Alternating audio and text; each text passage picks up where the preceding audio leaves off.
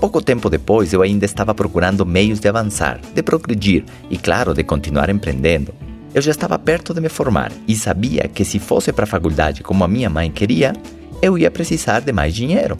E se fosse montar um negócio próprio, também iria precisar de mais capital para poder iniciar.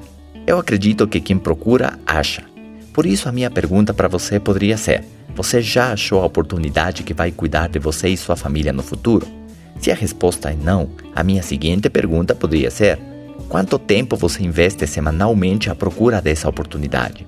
Se você diz que quer mudar, mas você não está à contínua procura daquele sonho, pode se tornar uma ilusão, pois nada que vale a pena acontece por acidente. Você não vai trombar com sucesso da noite para o dia.